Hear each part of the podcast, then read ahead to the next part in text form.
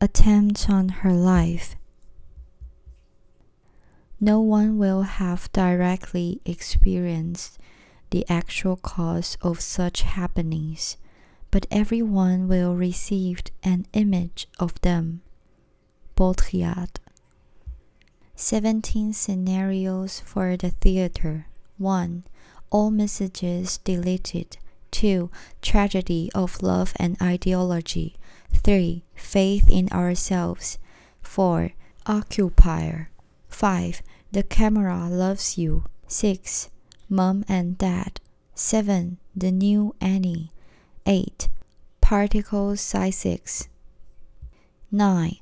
The threat of international terrorism. 10. Kinda funny. 11. Untitled. 100 words. 12. Strangely. 13. Communicating with aliens. 14. The girl next door. 15. The statement. 16. Porno. 17. Previously frozen.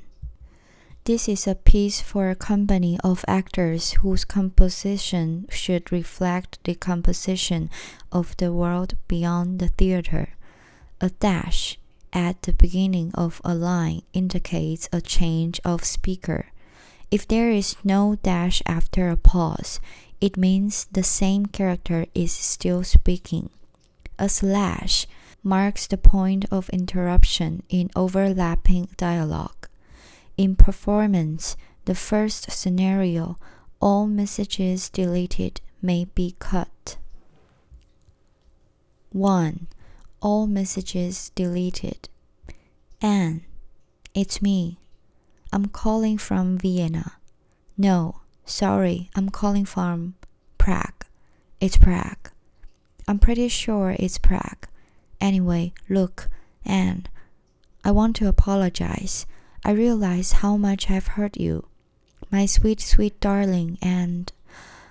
Ah, uh, look, look there's somebody on the other line. And I really, really, I'm sorry, but I really, really have to take this call. I'll get back to you. Monday, 8:53 a.m. Anne, hi, listen. I only have a moment. Are you there? No? Okay. Look, it's this. What we were discussing, you remember? Well, what about this? What about this? What about if? Let's say, let's say, let's just say that the trees have names, okay? That's right, the trees. You think I know, you think I'm crazy, but let's just accept for a moment, shall we, that the trees have names. Then what if, what if, what about if this was her tree. Shit. Sorry. Look, I have to board now, but think about that. The trees have names, and one of them is hers. I have to run. Monday, 9:35 a.m. You know who this is. You leave the device in a small truck at the back of the building. You'll get the truck from Barry Barry will contact you with more instructions. Monday, 11:51 a.m. Oh, hello? It's mom. Monday, 1:05 p.m. Hello? This is Sally at Cooper's. Just to let you know that the vehicle is now in the showroom and ready for your collection. Thank you. Monday, 1:06 p.m. We know where you live, you fucking bitch. You're dead, basically. The things you fucking did, we don't forget. You'll wish you'd never been born. Monday, 1:32 p.m. And hello, it's mom again. Got your postcard. Looks very nice. And the photos. Is that really you? Glad you're making friends and so on. The thing is, Anne, there just isn't any money to send you. I've spoken to your dad and he says no. absolutely not. I'm really sorry, and darling, but we just can't keep on doing it. Look, I have to go now, darling. Your dad sends his love, alright? God bless. Monday, 2:20 p.m.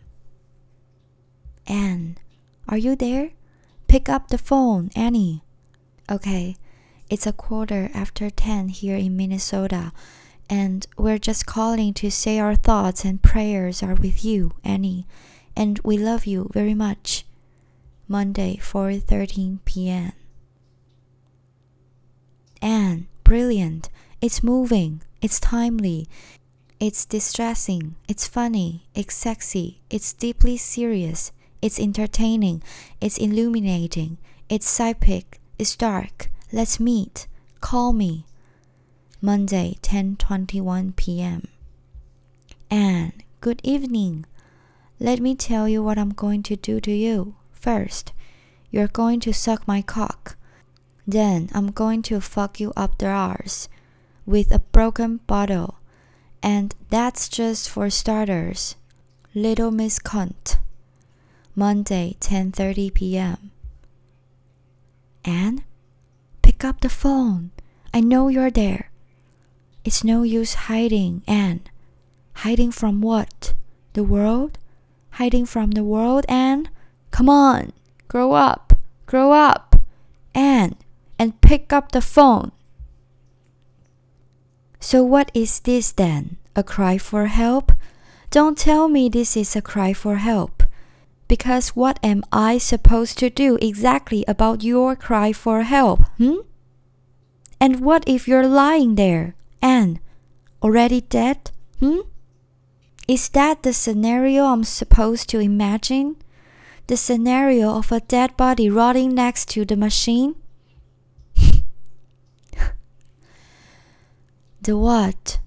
The larvae of flies listening to your messages? Or if your building has been destroyed? Or if your city have been destroyed?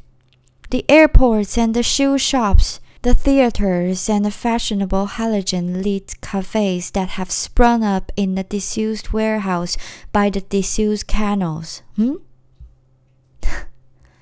so only the larvae of insects are listening to your messages, listening to me, and as they tunnel through your remains.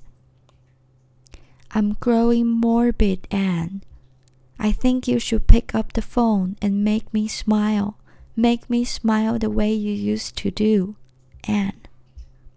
I know you're there. I know you're there, Anne. And I know that if I'm patient, you'll answer me. You will answer me, won't you, Anne? Tuesday, 12:19 a.m. That was your last message. To save all the message, press 1. All messages deleted.